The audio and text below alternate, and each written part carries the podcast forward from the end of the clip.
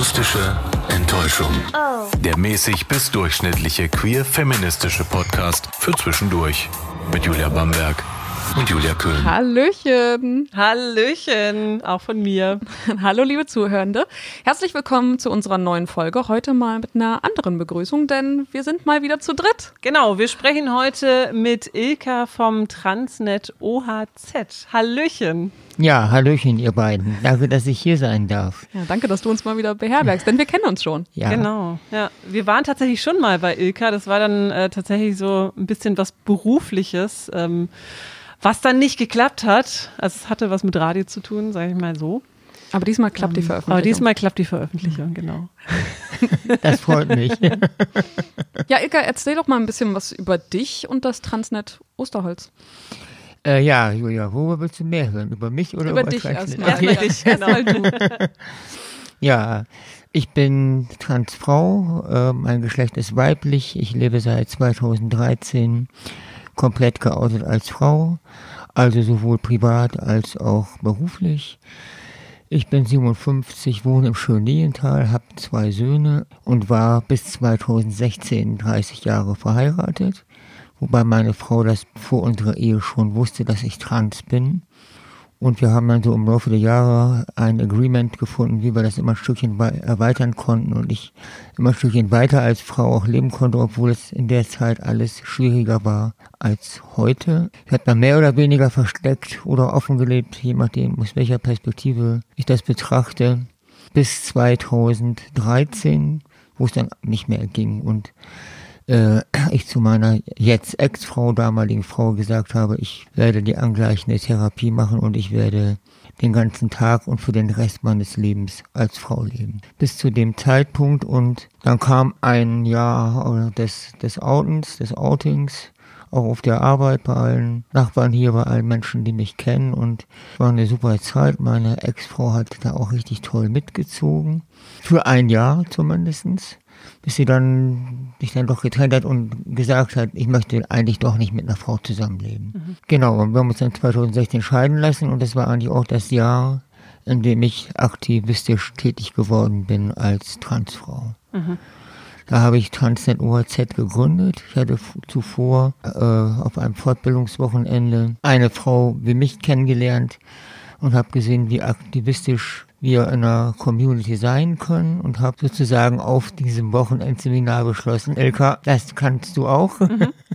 und habe dann Transnet OHZ gegründet, habe die erste äh, Veröffentlichung bei Facebook gemacht und habe dann sofort einen Pressekontakt bekommen.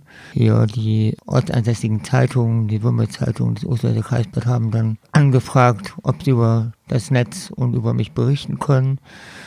Und genau, dann kam der erste Gruppenabend, nachdem der Artikel erschienen war auf Seite 1, wo ich mich sehr gefreut habe. Cool. Der erste Gruppenabend Transnet OAZ ist ja eine Gruppe für Transpersonen, speziell für Menschen auf dem Land. Ja. Ich habe zuvor in der Bremer Gruppe mitgearbeitet und dort kamen überwiegend halt Menschen aus Bremen, vielleicht nochmal aus Bassum, aber nicht aus meiner Region, nicht aus Lienthal, Grasberg, Grasdorf. Ich habe mich immer gefragt, wo sind die Menschen aus Worpswede, aus Ottersberg, von den kleinen Dörfern? Und da waren sie auf einmal da. Und das hat mich sehr gefreut. Ja, das ist ja auch das, also so ein gängiges Klischee oder so ein Stereotyp, das man hat so im Kopf, dass man denkt, wenn jemand sich jetzt tatsächlich als trans outet, dass er oder sie dann in eine Stadt geht, weil da die Angebote halt auch da sind. Das heißt also, du kannst bestätigen, das ist nicht so, die ganzen Transmenschen sind nicht nur in der Stadt, sondern es gibt sie auch auf dem Land. In den letzten fünf Jahren hat in Niedersachsen äh, äh, ist, ist viel passiert. Wir haben einige Angebote, Selbsthilfegruppen auf dem Land, aber das war zuvor sicherlich nur in den Metropolen. Und diejenigen, die jetzt hier in meine Gruppe kommen auf dem Land, die haben auch häufig ganz klar gesagt, also ich habe dann auch irgendwie Angst, in, in, in eine Stadt zu fahren. Ich komme dann in irgendwie so eine Szene oder muss dann in eine Szene eintauchen. Ich weiß nicht, was mich da erwartet. Und wir haben hier auf dem Land andere Probleme, weil wenn du trans bist und dich auf dem Dorf outest, dann wissen das natürlich gleich alle. Ja. Ja, das dachte ich gerade schon, als du gesagt hast, ein Jahr lang, ein, ein Jahr des Outings. Also Was genau, was, was genau hat das so umfasst? Genau, also es war jetzt nicht ein ganzes Jahr, es war vielleicht ein bisschen zu weit gefasst, aber es hat also umfasst äh, das Outing hier in der Nachbarschaft. In meinem äh, engsten Freundeskreis wussten einige schon Bescheid, aber in den weiter entfernten Freundeskreisen. Und ich habe mir dann immer Stichtage gesetzt, wann etwas beendet sein muss, um mich damit auch ein bisschen selbst unter Druck zu setzen, gebe ich zu. Mhm.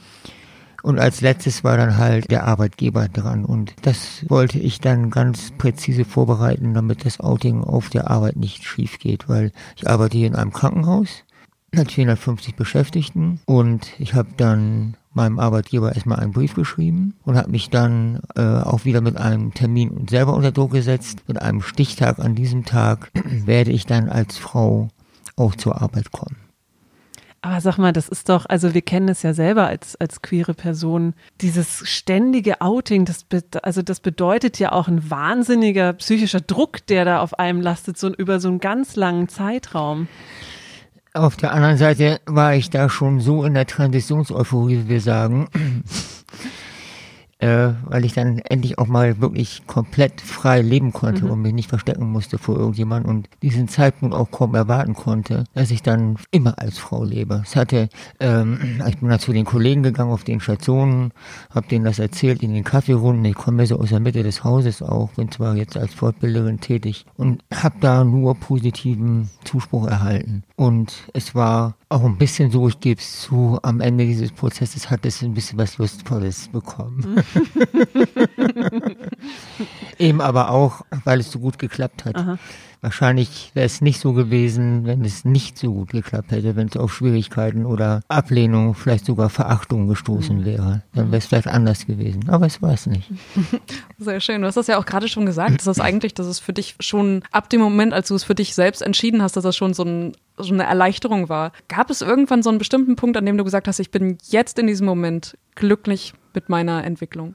Ja, da gab es ganz viele äh, Momente eigentlich unzählig viele Momente. Ich könnte da stundenlang von erzählen. Also ich, mm, ich erzähle nur äh, eins, äh, vielleicht ähm, als ich mit meiner Ex-Frau an dem Sonntag, bevor ich dann als Frau auch zur Arbeit gegangen bin, da haben wir mal einen Kleiderschrank ausgeräumt. Das heißt also, die ganzen alten falschen Klamotten konnten weg und in dem Augenblick habe ich vielleicht eine Millisekunde Wehmut gehabt, weil ich so gedacht habe, oh, das ist ja auch dann so ein Lebensabschnitt, der jetzt zu Ende geht, aber ich habe im gleichen Augenblick eine unglaubliche Freude empfunden, weil ich wusste, es geht mit meinem neuen Leben weiter. Und nachdem das erledigt war und wir alles hier in unsere Behindertenhilfe gebracht hatten, habe ich um Nacht um Mitternacht meinen Facebook-Account umgestellt auf den neuen Namen. Mhm.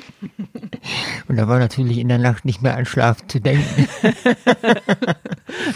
es gibt noch einen Augenblick, der für mich äh, von entscheidender Bedeutung war.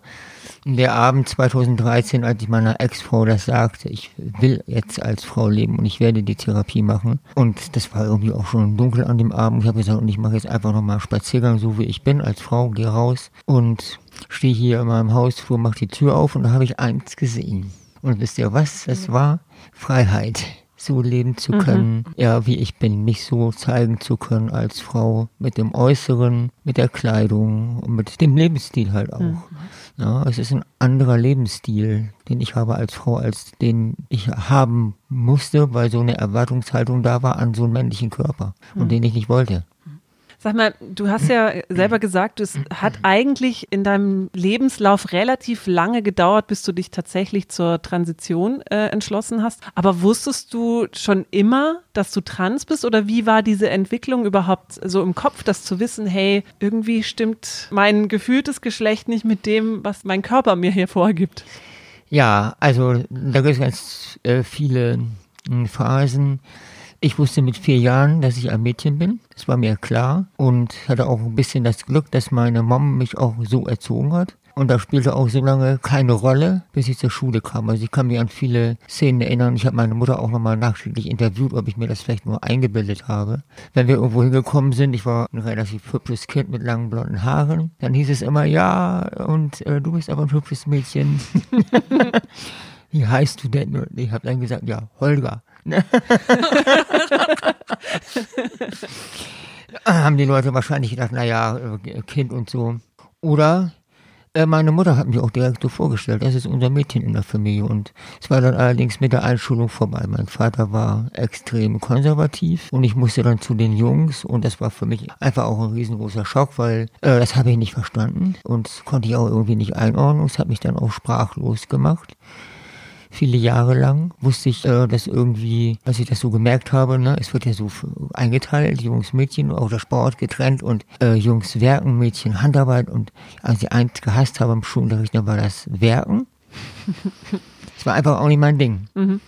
Und ich habe das auch nicht verstanden. Ne? So eine Mädchengruppe, die hat halt kochen gelernt bei uns. Bis ich dann mit ungefähr 18 beim Zahnarzt, glaube ich, einen Sterntitel gefunden habe, in dem ein Artikel drin war über eine junge Transfrau, die dort von, vom Sternreporter begleitet wurde und sich als trans geoutet hat. Damals haben die noch nicht trans gesagt, sondern halt transsexuell.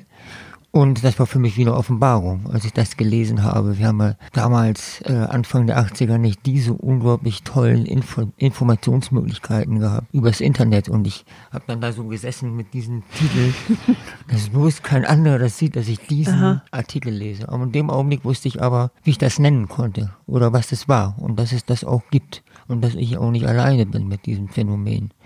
Aber dann war es natürlich schwierig, jemanden zu finden, mit dem ich darüber reden konnte, geschweige denn jemand, der dafür Verständnis aufbringen konnte. Mhm. Da war ich 18. Krass. Also ja. war das für das vielleicht das so ein bisschen der Grund für dich, wieso du dann eben als Aktivistin äh, angefangen hast, weil du dachtest, hey, du möchtest das für junge Menschen eben bieten, so, ein, so einen Raum zum Hinkommen? Absolut. Wir haben vor fünf bis sechs Jahren ganz wenig Aktivismus gehabt auf dem Gebiet. Das ist in den letzten fünf bis sechs Jahren wirklich explosionsartig angestiegen. Dennoch haben wir immer noch zu wenig Menschen, die in der Trans-Community aktivistisch tätig sind. Ich verstehe das auch. Die meisten Trans-Personen, die eine Geschlechtsangleichung machen, vielleicht auch mit körpermodifizierenden Maßnahmen, die wollen dann halt in dieser Rolle leben, als Mann oder als Frau oder wie auch immer und nicht, sag mal so, nicht weiter großartig auffallen, Viele sprechen auch dann davon, für mich ist die Tradition beendet, was ich auch eine Zeit lang gedacht habe. Nach gewisse Zeiten, dann ist das beendet. Und dann kam halt dieses Wochenende, wo ich gedacht habe, das kannst du auch. Und äh, ich sehe zu wenig Aktivismus in der Öffentlichkeit und ich werde mich dafür einsetzen. Und dann wie jetzt halt öffentlich als Transfrau leben. Und nach fünf Jahren insgesamt oder vier Jahren, genau, Trans NOZ wird Anfang 2021 schon fünf Jahre alt äh, sehe ich, was für Erfolge das hatte. Aber es ist auch noch immer ein bisschen zu wenig Aktivismus vorhanden. Ich würde nur mehr wünschen. Du hast auch gerade die Community angesprochen. Bist du selber in Kontakt mit den CSDs in Niedersachsen und Bremen? Und gibt es da Kontakte und wünschst du dir vielleicht auch irgendwas von denen? Mit den CSD bin ich weniger in Kontakt. Mhm. Äh, ich gehe gerne hin und feiere. ich kenne auch die Leute, die da in den, äh, in den Organisationskomitees sind. Natürlich in der Community kennt man sich und ist unter, untereinander gut vernetzt. Aber ich kann nicht alles mitmachen. So meine Hauptaufgabe sehe ich darin, in den Selbsthilfegruppen und im Netzwerk zu arbeiten Beratung zu machen. Einzelberatung vor allen Dingen, die enorm zugenommen hat. Es melden sich immer mehr. Auch spät geoutete, die mich anrufen und zum Beispiel sagen, du, ich muss mal mit jemandem darüber reden, sonst fahre ich mit dem Auto gegen Baum. Das sind jetzt nicht nur junge Leute, die sozusagen nachkommen, Wobei bei jungen Leuten das Phänomen ja tatsächlich so ist, dass sie sich ihr Leben gar nicht verbieten lassen. Die leben so und sind relativ schnell geoutet, aber auch die brauchen natürlich positive erwachsene Vorbilder. Und damit meine ich nicht unbedingt ausschließlich Promi-Vorbilder. Die gibt es auch, ne? aber das ist dann sowas eher für die Frau im Spiegel oder für solche Magazine. Es ist ja. auch gut, dass es das gibt, aber ja. nicht alleine, sondern diejenigen, die in ihrem Umfeld so weiterleben. So wie ich hier mit meinem Reihenhaus, ne? mit Garten und ja, der Hund fehlt eigentlich noch. Ne? Stimmt. ja, und die auch so weiterleben wollen und nicht in irgendwie was anderes abtauchen wollen. Darum, ich bin mit der Community sehr gut vernetzt. Ich bin im Bundesverband Trans, im queeren Netzwerk Niedersachsen und kenne unglaublich viele Leute, bin auch in verschiedenen Arbeitsgruppen tätig und ja, das macht schon auch dann Spaß, wenn man sieht, äh, dass es Erfolg bringt und dass es auch wirklich gut ankommt. Mhm. Lass uns mal kurz noch über Begrifflichkeit reden. Du hast ja den veralteten Begriff transsexuell genannt, den ja viele auch noch kennen, die damit nichts zu tun haben. Und das Gesetz heißt ja auch immer noch transsexuellen Gesetz. Was ist daran veraltet bzw. falsch? Ja, also es gibt durchaus Menschen, äh, die den Begriff transsexuell für sich äh, gebrauchen und den auch in Ordnung finden, aber es ist gewiss so, dass eine Mehrheit der Trans-Community den Begriff Transsexualität ablehnt, weil er eben äh, durch das transsexuellen Gesetz und dann eben auch durch die Möglichkeiten der medizinischen Transition, bei der man halt immer noch zwei Gutachten vorlegen muss, bei der eine Krankheit diagnostiziert wird und der Begriff transsexuell leitet sich ab von der Diagnose Transsexualismus und die ist halt in der internationalen statistischen Klassifikation der Erkrankungen als Krankheit aufgeführt. Und nur so kommt man zu den medizinischen Leistungen der Geschlechtsangleichung. Das heißt also, man wird eigentlich als krank diagnostiziert, ja. um die Transition durchführen zu können. Ja. Hm. ja, und Menschen, die sich nicht einordnen können an den Polen, Mann oder Frau, Geschlecht ist ja ein Kontinuum. Die non-binär sind, äh, die begehen dann häufig oder andere auch ein Biografie-Design, die erzählen den Gutachtern dann irgendetwas über ihr Leben, was so gar nicht stimmt, um an die Leistung zu kommen. Und das kann es ja nicht sein. Hm. Darum lehnen viele diesen Begriff transsexuell ab und in dem äh, Nachgang sind halt ganz viele Selbstbezeichnungen entstanden, die jeder, jede für sich irgendwie dann auch definieren kann. Da gibt es ja keine offiziellen Diagnosen von Staatswegen, das wäre auch schlimm. ja. Was würdest du dir da wünschen? Was sollte sich verbessern? Da gibt es eine ganze Reihe von Forderungen. Die hat die Community ja auch schon 2016 und davor aufgestellt. Ich war selber bei einer Fachtagung im Bundesfamilienministerium 2016 zum Beratungsbedarf von Transpersonen, woraufhin ja schon ein, äh, ich muss überlegen, ich glaube Geschlechtsidentitätsgesetz vorgelegt wurde, mhm. aus dem ja nichts geworden ist. Und zwischendurch äh, hat Seehofer versucht, das Ganze ins BGB reinzuschreiben. Es ist aber auf so heftige Kritik von der Community gestoßen, dass es ganz schnell wieder fallen gelassen wurde. Und jetzt gibt es einen neuen Gesetzentwurf der Grünen, der ist gerade in erster Lesung äh, in die Ausschüsse verwiesen worden, den ich persönlich auch sehr gut finde. Mhm. Und dort ist der Kernpunkt im Gegensatz zum alten Gesetz, dass dieses Gerichtsverfahren, du gehst jetzt, ist komplett abgeschafft wird. Das heißt, du gehst zum Standesamt, erklärst dem Standesbeamten, mein Name ist so und so, mein Personenstand ist männlich, weiblich, divers oder der soll ausgetragen werden. Und dann wird es gegen eine geringe Gebühr beim Standesamt geändert. Das ist der Kernpunkt des Gesetzes. Das ist jede Transperson Person halt über den Geschlechtseintrag und über den Namen ohne Begutachtung und ohne Einmischung von Politik, Religion oder Medizin selber bestimmen kann. Und der zweite Kernpunkt sind die medizinischen Leistungen, die dann nach einer eingehenden Beratung ohne Bewertung dieser Beratung von Transpersonen eingefordert werden können. Weil gerade die haben sich lange genug Gedanken darüber gemacht, was sie an medizinischen Maßnahmen für sich benötigen. Ilka, du hast ja schon die zwei äh, Gutachten genannt. Was ist das denn vielleicht für ein paar cis-hetero-Menschen, die auch zuhören? Welche bürokratischen Hürden müssen denn Transpersonen äh, nehmen? Also wenn sie quasi für sich feststellen, ja, ähm, ich möchte eine geschlechtsangleichende Transition durchführen. Was passiert denn da alles und was ist so die Zeitspanne, von der wir da reden? Also wir reden über einen Zeitraum von ungefähr drei bis fünf Jahren nach den derzeitigen Bestimmungen. Also wir haben zwei Seiten der Medaille. Einmal die Vornamenspersonenstandsänderung nach dem transsexuellen Gesetz und dann die körpermodifizierenden oder geschlechtsangleichenden Maßnahmen nach der Begutachtungsanleitung Transsexualität. Die Kasse verlangt ja eine Begutachtung Dazu muss man eine Zwangspsychotherapie von anderthalb Jahren machen. Nach einem Jahr kann man sich Hormone verschreiben lassen und nach frühestens anderthalb Jahren die geschlechtsangleichenden Operationen vornehmen lassen. Und das ist ein relativ langer Prozess, weil man natürlich dieses ganze Jahr Zwangspsychotherapie machen muss und dann wahrscheinlich noch ein oder zwei Jahre auf, auf OP-Termine warten muss.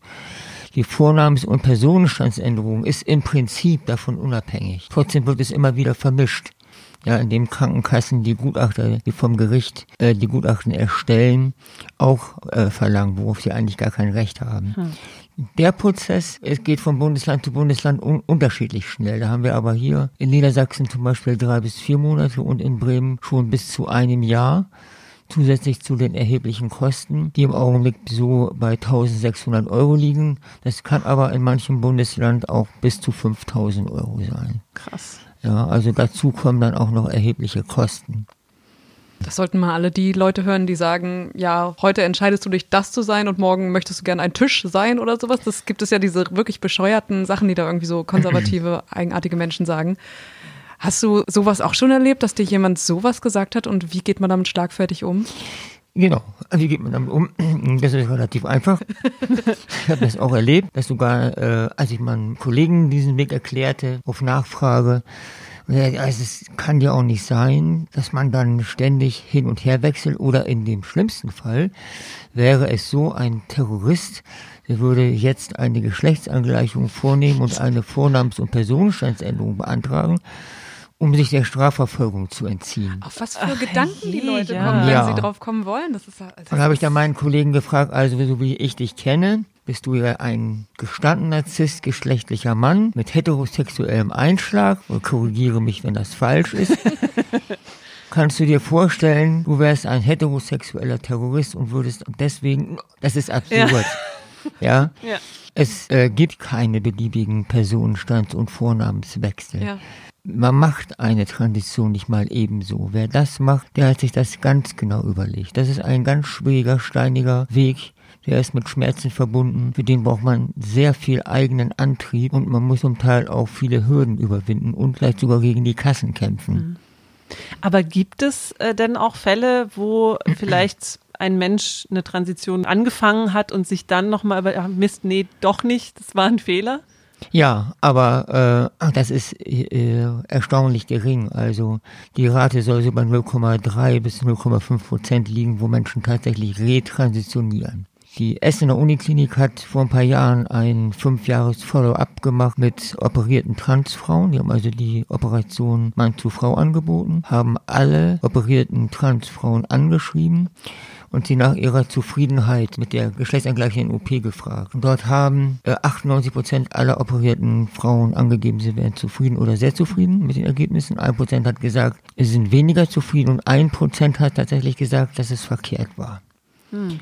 Und das ist natürlich schon erstaunlich, weil alle diese Personen mussten zwei Gutachten mhm. durchlaufen. Ja. ja, und da muss man sagen, äh, wenn das so der Fall ist, dann müssen sich die Gutachter auch mal selber fragen, ja. so was die denn dann in diesem Prozess die Mitverantwortung übernehmen Stimmt. wollen. Ja. Ein Prozent ist ja in der Medizin eine verdammt geringe Fehlerquote. Und dennoch sind die Gutachter da mit im Boot. Ja. Ich glaube aber trotzdem, und ich bin davon auch fest überzeugt, dass auch ohne Gutachten, dass mit einer Beratung von einer professionellen Person und von einer Peerberaterin, in der die Situation dargestellt wird und die Möglichkeiten der Transition, die Rückkehrerquote oder wir sagen Retransitionieren, verstehen wir jetzt als Prozess des weiteren Voranschreitens, nicht des Zurückschreitens, nicht darüber liegen wird. Davon bin ich fest überzeugt. Sehe ich eigentlich auch so. Und du hast ja auch erzählt, dass du, du hast mit 18 hast du so für dich endlich ein Wort gefunden für das, was du empfunden hast. Und bist dann tatsächlich zum Outing, ist ja nochmal eine ziemliche Zeit vergangen. So, das heißt, auch in dieser Zeit bist du dir ja dann eigentlich schon noch weiter bewusst geworden, was du eigentlich willst. Also, also das Argument ist, das stellt das ja dann einfach mal komplett in Frage, ja. so dieses äh, Hin- und Herspringen zwischen irgendwelchen Geschlechtern, so wie man es gerade will.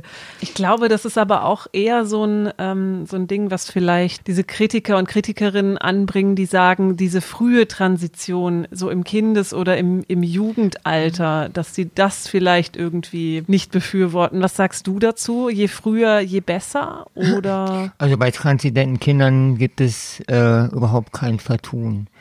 Äh, wer selber mal transidente Kinder kennengelernt hat, das habe ich im äh, Laufe meiner Beratungstätigkeit. Und ich habe auch Kontakt zum Trans-Kindernetzwerk. Wer mal transidente Kinder gesehen hat, der weiß genau, die wissen, was sie wollen. Da gibt es kein Vertun. Da gibt es auch gar keine Rückkehrerquote. Ja, die wissen, die sind Mädchen oder Junge. Und wenn, wenn du die siehst, dann würdest du niemals vermuten, dass da vielleicht mal ein anderer Körper äh, als äh, mhm. Zuweisungsgeschlecht da gewesen ist. Und transidente Jugendliche, die ich in unseren Gruppen hatte, die dann davor sozusagen den Älteren gesprochen haben, da habe ich ja noch Wetter.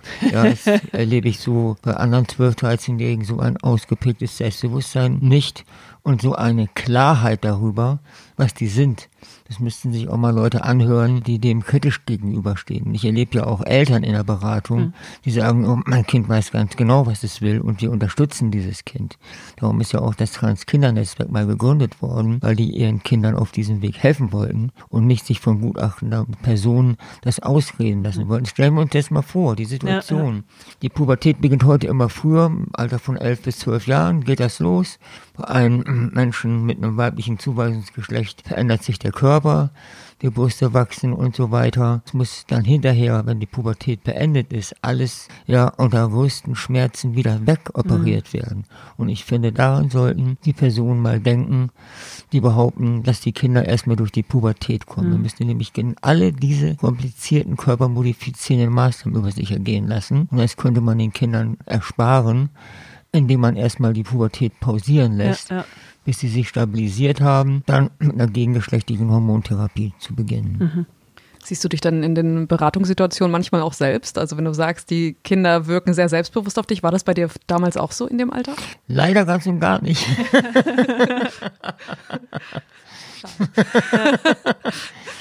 Leider ganz und gar nicht. Ich habe meiner Mutter das zum Beispiel auch dann erst, nachdem ich äh, nochmal wirklich in mich gegangen bin, äh, nach diesem Sternartikel irgendwie ganz zaghaft mal erzählt. Ich glaube, äh, da ist irgendwie was mit mir nicht in Ordnung. Ja, also damals war der Defizitbegriff halt eher da.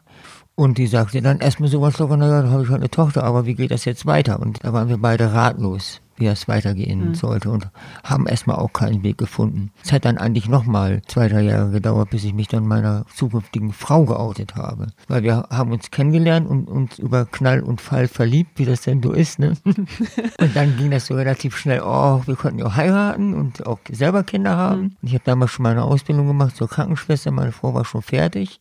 Naja, und dann plante so ein Leben. Ich habe gedacht, jetzt habe ich auch echt ein Problem. Ja, ich wollte genau. irgendwie doch was anderes. Ne? Ja, und ich habe dir das dann erzählt und die meinte dann, ach Schatz, also das ist gar kein Problem, mit ganz viel Liebe kriegen wir das weg. Ja, oh. so, ja, das war gut gemeint. Das ja. war, nicht, war, war nicht böse ja. gemeint, weil wir waren halt auch zu unerfahren, wussten einfach zu wenig über dieses Thema. Mhm. Ja, und wo sollte man sich informieren? Zur Unibibliothek gehen und da Bücher zu dem Thema suchen? Das wäre problematisch gewesen. Mhm. Wir leben heute in anderen Zeiten. Ja. ja, da kannst du selbst, also findest du selbst ein Netzwerk auf dem Land.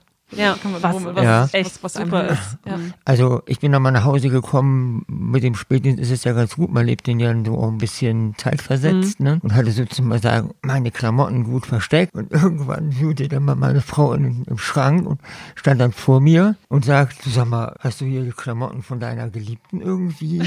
oh, Monika. Ganz falscher Weg. Ich, er hat dir was gesagt, ne? Bitte nimm das ernst, das sind meine Sachen. Wenn ja. du nicht da bist, zieh ich das an. Ja, und äh, dann sagte sie, naja, dann kann ich das ja jetzt äh, nehmen. Ne? Ich sage, nee, das ist meins, mhm. ja. Und dann war es gut, aber ich will davon nichts wissen, war ihr Kommentar. Und nach draußen, das geht sowieso nicht.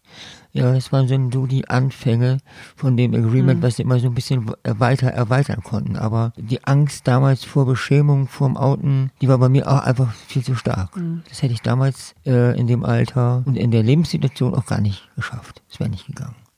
Wobei du ja dann doch zumindest mit deiner Mutter ja echt Glück hattest, ne? Also, ja. dass die da wirklich so cool so, ja. reagiert hat. Das ist ja, weiß ich nicht. Also, ich stelle mir das als unglaubliche psychologische Last vor, wenn ich als Kind oder Jugendlicher merke, ey, der Körper ist irgendwie nicht so, wie ich den haben möchte. Und das meinen Eltern zu sagen, das ist schon echt eine Hausnummer, muss man sagen, ne? Es war auch echt schwierig und ich habe vorher auch zwei andere Versuche gemacht. Ja, ich habe so gedacht, gehst mal zu unserem alten Hausarzt, ne? Weil der ist ja schließlich Arzt. Mhm. Und der müsste das ja irgendwie verstehen und ich sitze da, ich weiß das noch wie heute, ehrlich, ich sitze da mit klopfendem Herzen, schweißnassen Händen und denke, oh Gott, oh Gott, was machst du jetzt bloß, ne? Wie wird er reagieren? und erzähle dem das mit zittriger Stimme. Ich glaube, ich bin, ich habe was gelesen, ich bin transsexuell. Und dann sagt er, er wusste auch nichts darüber, ne? Äh, weißt du was, du bist verrückt, ne? Und lass erstmal die Pubertät ins Land gehen. Ich war völlig, völlig mhm. am Boden zerstört, ne? Und habe dann gerade noch so sagen können, also ich weiß eins, ich bin nicht verrückt. Ja, ich habe jetzt hier Hilfe gesucht, aber ich werde mir lieber einen anderen Arzt suchen. Ja. Ja, und ich hatte damals eine Freundin, der habe ich das auch erzählt, so in meiner Not, dieser Druck wurde immer größer. Und die war dann leider sofort weg. dann war es ja am Anfang doch gar nicht so leicht. Das ja. klang jetzt aber so, als wenn, also als Meiner Mutter war es ja. genau, ganz gut, ja. aber, aber eigentlich am Anfang nur mit ihr. Ja, okay. Ja, obwohl ich im Nachhinein manchmal so vermute, ob sie das so richtig ernst genommen hat, das kann ich nicht mehr nachvollziehen, mhm. weil so richtig hat sie das, als ich ihr das nochmal gesagt habe, mit 28, und dann auch öfter mal so vor ihr gelebt habe und ich gezeigt habe, dass da eher so der Groschen gefallen ist. Ja. Und jetzt am Ende, als ich ihr gesagt habe, ich werde auch die angleichende Therapie machen, da habe ich doch so gespürt, oh, aber eigentlich habe ich einen Jungen zur Welt gebracht. Mhm. Ja, Mama, worum geht's, ne? Mhm. Um das Glück der anderen oder geht's auch mal um mein Glück? Ja. Ja, ich glaube, das sollte bei allen Eltern von transidenten Kindern, Jugendlichen oder auch Erwachsenen und bei Partnerinnen auch ein bisschen an erster Stelle stehen. Aber vor allen Dingen bei Eltern an erster Stelle. Ja. Ja, das ist ganz wichtig, das ernst zu nehmen. Ja. Also vor allem, wenn jemand das Gefühl hat, dann nicht das in Frage zu stellen direkt, sondern zu erforschen, woher kommt das und ja. was kann man machen. Ja, das geht nicht wieder weg. Ja. Genau, nicht was kann man dagegen machen, genau, sondern was genau. kann man machen, um den Menschen, das Kind, den Jugendlichen glücklich zu machen. Ne? Ja, und du kannst nur eins tun, als Eltern diesen Transitionsprozess vorbehaltlos unterstützen. Alles andere führt zu Leid, zu Schmerz. Man muss immer bedenken, ja, 40 Prozent aller Transpersonen sind suizidal. Mhm. Das heißt, sie haben auch schon mal an Suizid gedacht, leiden unter Minderheitenstress, leiden unter Depressionen, unter posttraumatischen Belastungsstörungen, unter Gesundheitsstörungen, unter Essstörungen. Und das ist eine Folge davon, wie die Gesellschaft auf das Transsein reagiert mhm. und nicht eine Folge des Transseins selber. Mhm. Es gibt keine psychische Erkrankung, die dazu führt, dass du trans wirst. Ja. Es wird immer nur umgedreht behauptet. Es ist aber eine Reaktion auf die Gesellschaft. Und daran sollten wir in Zukunft arbeiten. Würdest du sagen, es hat sich jetzt doch relativ viel verändert in letzter Zeit? Also, dass der Begriff Trans jetzt nicht mehr von cis-hetero-Menschen als, oh mein Gott, äh, wahrgenommen wird und dass es vielleicht so ein bisschen Klick gemacht hat, dass mehr Trans-Personen in der Öffentlichkeit stehen. Also, meinst du, es hat geholfen?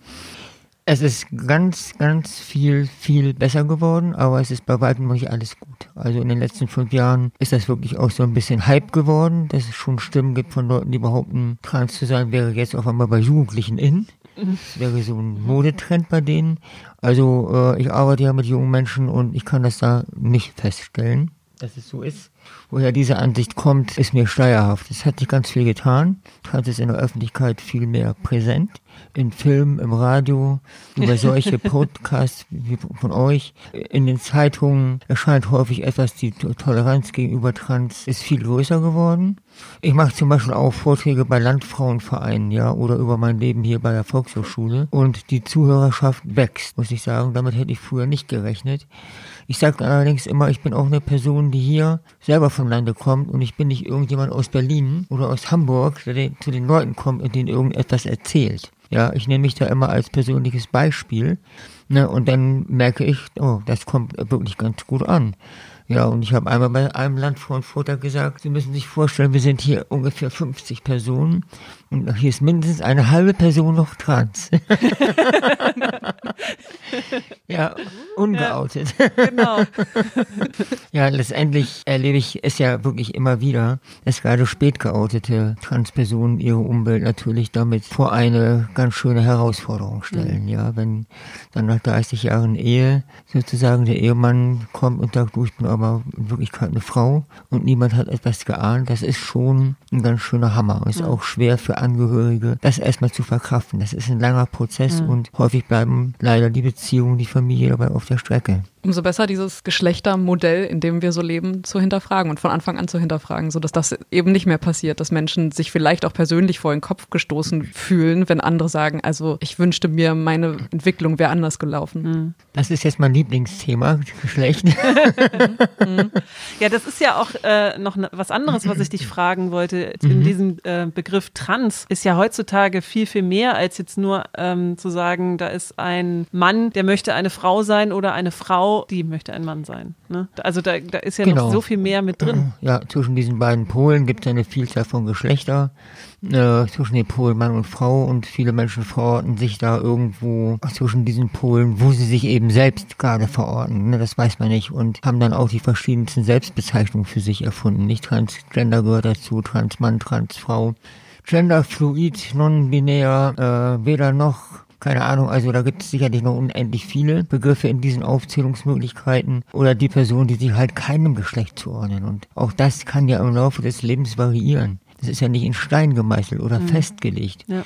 Ähnlich wie die sexuelle Orientierung. Man darf ja bloß niemandem etwas über die sexuelle Orientierung erzählen, dann ist man ja auf 100 Jahre damit festgelegt. Ja. Wenn es dann auf einmal anders ist, ja. ist ja ein riesiges Problem. Ja. Ich glaube, wir sollten einfach alle da offener und toleranter werden und ein weiter gefasstes Verständnis von Geschlecht, von Sexualität und auch von Identitäten zu haben. Gerade in meinem Berufsstand der Pflege ja, äh, muss die Heteronormativität stark kritisiert und hinterfragt werden. Weil in der Pflege gibt es tatsächlich nur das binäre Geschlechtermodell. Mhm. Jetzt haben wir aber eine Situation, wo gerade die ersten Transsenioren in Pflegeheime einziehen ja. und pflegebedürftig werden ja, wie wird denn jetzt mit ja. denen umgegangen? Stimmt. Oder die dementiell erkrankt sind, ja, oder die noch nicht geoutet sind und sich auf einmal als Pflegebedürftige outen. Mhm. Da bin ich eben auch am Ball, um in dieser, um in die Pflegecommunity das Wissen hineinzubringen, mhm. damit Pflegekräfte die Kompetenz dafür erwerben können. Sehr gut. Du hast es jetzt gerade schon von dir aus erwähnt. Hattest du selber so ein Vorbild oder hast du ein Vorbild,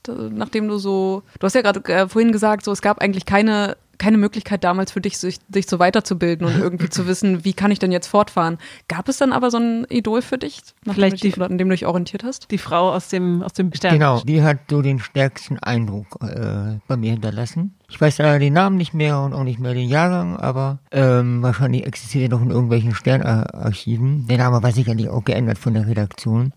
Aber das war für mich ja ein Vorbild. Ansonsten habe ich im Laufe der Zeit natürlich jede Menge Transidente oder Transpersonen kennengelernt. Und ich erlebe das eher, dass ich doch häufig als Vorbild mittlerweile genommen werde und, und höre, oh Ilka, ich möchte mal genauso sein wie du. Ich sage immer, das ehrt mich. Das finde ich auch toll, dass du das sagst. Aber sei einfach später mal du selbst. Mhm. Ne? Und äh, es würde mich freuen, wenn du da so deinen eigenen Weg findest. Es geht in unserer Community darum, dass die Menschen, die trans sind, für sich einen gangbaren Lebensweg selbst entwickeln. Mit sicherlich mit dem Anhören von Lebensgeschichten von anderen, mit Beratung. Ja, aber jeder Mensch kann ja nur seinen eigenen Weg beschreiten. Und darum geht es. Es geht nicht um Vorschriften oder Algorithmen oder um irgendeinen bestimmten Weg, der abgearbeitet werden muss. Aber es freut mich natürlich auch da in gewisser Weise Vorbild sein zu können. Das ist schön. Das würde ich auch, würde ich auch auf jeden Fall bestätigen. Danke. äh, Nochmal, nach dem ersten Gespräch fand ich das schon sehr beeindruckend. Ich finde auch den, den Weg dahinter sehr beeindruckend. Das ist von nicht zu wissen, wo man so hingehört, dann das mitzubekommen, dann diesen sehr langen Weg bis zum einen Outing zum nächsten, sich dann nochmal vor der gleichen Person zu outen, dann mhm. am Ende dann das Vorbild zu sein. Das ist schon. Ja, und vor allem, weil, weil du ja auch, also nicht du, sondern wahrscheinlich alle Rückschläge, wirklich sehr, sehr krasse Rückschläge und, und bestimmt auch Verzweiflung war da mal äh, mit im Spiel. Und dann jetzt so dazustehen, das ist schon. Ich glaube, man muss eins sagen, äh, und das sage ich in der Beratung auch immer, also Verzweiflung äh, hat ja was mit Zweifeln zu tun, ja, und Zweifel sind auf diesem Weg unbedingt wichtig und auch erlaubt. Ja, gerade wenn es um die körpermodifizierenden und geschlechtsangleichenden äh, Maßnahmen geht. Da sollte man sich absolut hundertprozentig sicher sein, dass Mann, Frau das auch wirklich will. Ja, aber wenn das über die Bühne gegangen ist, dann ist das schwer, es wieder rückgängig zu machen. Da kann man lieber noch mal ein Jahr warten und in sich gehen, sagen, okay, ich gucke noch mal, wie fühle ich mich da. Mir ist es selber auch so gegangen. Ich wusste eine ganze Zeit lang nicht, ob ich die geschlechtsangleichende OP machen lassen würde. Und das hat sich für mich im Laufe der Zeit entwickelt. Und irgendwann war ich bei der, war ich bei der Vorstellung und ich war mir dann auch sicher, aber ich habe auch gezweifelt auf dem Gebiet. Aber Schlimmer sind, glaube ich, noch die Zweifel in diesem inneren Coming Out, wenn man denkt, man ist, warum ist man nicht so, warum bin ich nicht so wie meine Kumpels oder die Mädchen? Äh, warum bin ich da irgendwie anders, fühle da anders? Ich kenne niemanden, der auch so ist. Und das ist natürlich eines der schwierigsten Dinge, ja, zu erkennen, ich bin so und das zu akzeptieren. Und heute kann ich sagen, und das meine ich auch wirklich ernst, ich bin stolz, trans zu sein. Das ist toll. Das, das ist ein sehr schöner, fast letzter Satz, würde ich sagen. Würde ich auch sagen. Ja. Schön. Was, was würdest du dir wünschen von cis-hetero-Menschen im ähm, Umgang mit, mit Trans-Menschen? Ja, genau. Da bin ich ja auch unterwegs, die Lebenssituation von Transpersonen zu erklären, insbesondere wenn es um diese Trans-Euphorie geht.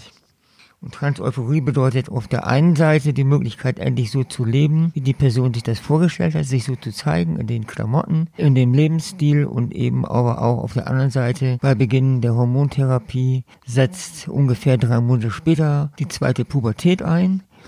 Und das führt gerade bei Transfrauen zu einer Hyperemotionalität. Schade, dass es vorbei ist.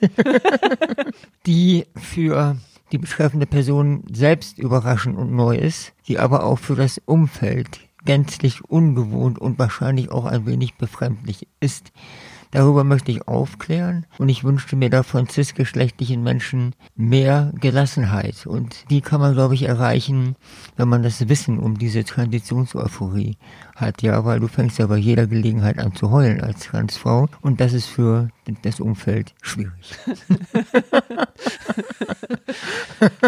also das ist die Bitte, lass die Menschen einfach heulen. Ja, genau. Und lass sie einfach in dieser Euphorie, weil ähm, das ist so ein unglaublich schöner, emotionaler Zustand, den kann die Person auch nicht einfach wegdrücken. Es ist, ist überwältigend.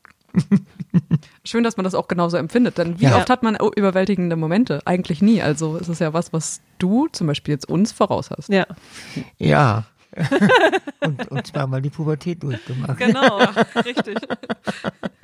Wobei die zweite schöner war. Das glaube ich. Ja. Du erlebst ja als erwachsener Person, so wie ich jetzt mit 50 Jahren, die zweite Pubertät. Ja, und kannst es auch viel bewusster natürlich ja. erleben als äh, im, im, jugendlichen Alter. Mhm. Weil du ungefähr so, also zumindest ungefähr eine Vorstellung hast, was jetzt Worauf da, oder, ja, was da ja. passieren könnte. Umso besser, wenn dann diese Vorstellung besser ist ja. und die Erwartung ja. übertroffen wird. Absolut, aber äh, trotzdem, ich glaube, keine Transperson kann es sich vorher in dieser Heftigkeit vorstellen. Mhm. Ilka, vielen Dank für dieses wirklich sehr, sehr offene, schöne Gespräch. Bitte schön. Ich danke, dass ihr hier bei mir wart und Gelegenheit gegeben habt, das nochmal in die Öffentlichkeit zu transportieren. Ja. Vielen Dank. Es ist wichtig. Danke für deine Arbeit und dein Engagement. Das Dankeschön. ist wirklich das ist auf jeden Fall auf, in, in, auf jeder Ebene hilfreich. Und bewundernswert. Ja. Dankeschön. Also wirklich eine ganz tolle Gesprächspartnerin, die Ilka. Falls ihr noch ein bisschen mehr Infos haben wollt, euch äh, informieren wollt, vielleicht mit Transnet OHZ in Verbindung kommen wollt, dann ist hier die Adresse transnet-ohz.de und Ilka könnt ihr natürlich auch erreichen. Die Kontaktdaten sind auf der Homepage drauf, aber ich kann sie auch noch mal sagen, ilka.christin@ transnet-ohz.de. So könnt ihr zumindest Ilka direkt erreichen. Ja, das ist ja ganz schön. Dann mache ich auch direkt weiter mit den äh, Daten, wie ihr uns erreichen genau. könnt. Wir haben ja letzte Woche schon, oder nein, nicht letzte Woche, sondern bei der letzten Folge schon davon gesprochen, dass wir jetzt einen Telegram-Kanal haben. Mhm. Erst war es auch ein Telegram-Channel, yes. auf dem wir was rausblasten konnten mit Infos an euch. Aber wir haben uns dann überlegt, eigentlich wäre so ein Austausch viel ja. schöner und haben jetzt eine Telegram-Gruppe gegründet. Die Telegram-Gruppe heißt die akustische Enttäuschung. Ihr müsst nur danach suchen bei Telegram, wenn ihr da Mitglied seid. Telegram, die App, die ist umsonst. Gibt es auch eine Web-App, also könnt ihr auch äh, ohne Smartphone, glaube ich, mit uns in Kontakt treten. Die akustische Enttäuschung, so heißen wir da. Und da können, können, können alle schreiben miteinander, so wie sie wollen. Genau, muss aber auch nicht. Ihr könnt einfach auch nur Mitglied sein und wir schreiben da auch immer mal ein paar News rein oder machen ein paar Bilder paar rein. Fotos, ja. ja. genau. Zum Beispiel von dieser Aufnahme jetzt gerade hat äh, Julia Bamberg auch schon ein Foto gemacht. Sweet, mhm. sweet, sweet, sage ich euch. Das dürft ihr euch nicht entgehen lassen. Ansonsten gibt's noch unseren Twitter-Account akustisch-queer oder eben auch die akustische Enttäuschung, wenn ihr bei Twitter sucht. Ähm, wir freuen uns über jegliche Kontaktaufnahme. Und Mail kennt ihr ja schon. Das Ganz ist genau. ja quasi schon unser, unser Outro sozusagen. Genau. Also, wir freuen uns von euch zu hören. Ganz viel Liebe. Macht's gut. Eure akustische Enttäuschung. Bis nächstes Mal. Tschüss. Das war die akustische Enttäuschung für heute. Oh. Schön, dass ihr dabei wart. Wir freuen uns immer über Fragen, Anregungen und Kritik, also schreibt uns gerne unter akustischqueer at gmail.com.